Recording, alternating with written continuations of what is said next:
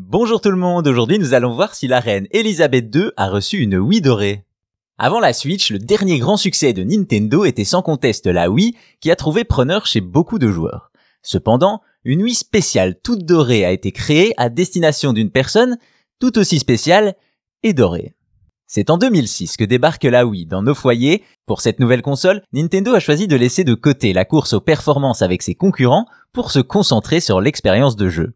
Ainsi naît la Wii, une console familiale qui propose de jouer à l'aide du motion gaming. De cette manière, la télécommande de la Wii intègre un capteur qui permet aux joueurs de reproduire dans le jeu les mouvements qu'ils font dans leur salon. Un coup d'épée ne se fait plus en pressant un bouton, mais bien en allongeant le bras, une révolution qui fera de la Wii le quatrième plus gros succès de Nintendo avec ses plus de 100 millions d'unités vendues.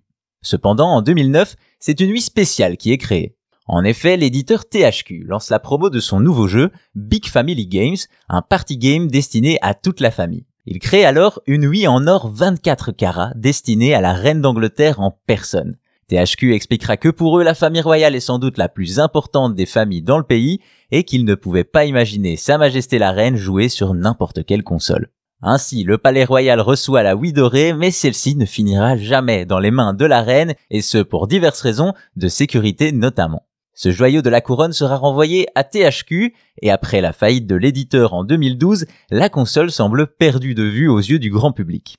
En réalité, un collectionneur du nom de Donny Philrup avait réussi à mettre la main sur l'objet grâce à l'un de ses contacts au sein du studio.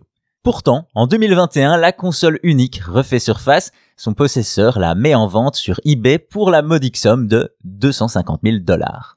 Comme on pouvait s'y attendre, celle-ci ne trouvera pas preneur et l'objet est donc remis en vente en 2022, cette fois sur Goldin, une autre plateforme de vente aux enchères, et à un prix plus raisonnable avec des montants qui démarrent à 2000 dollars.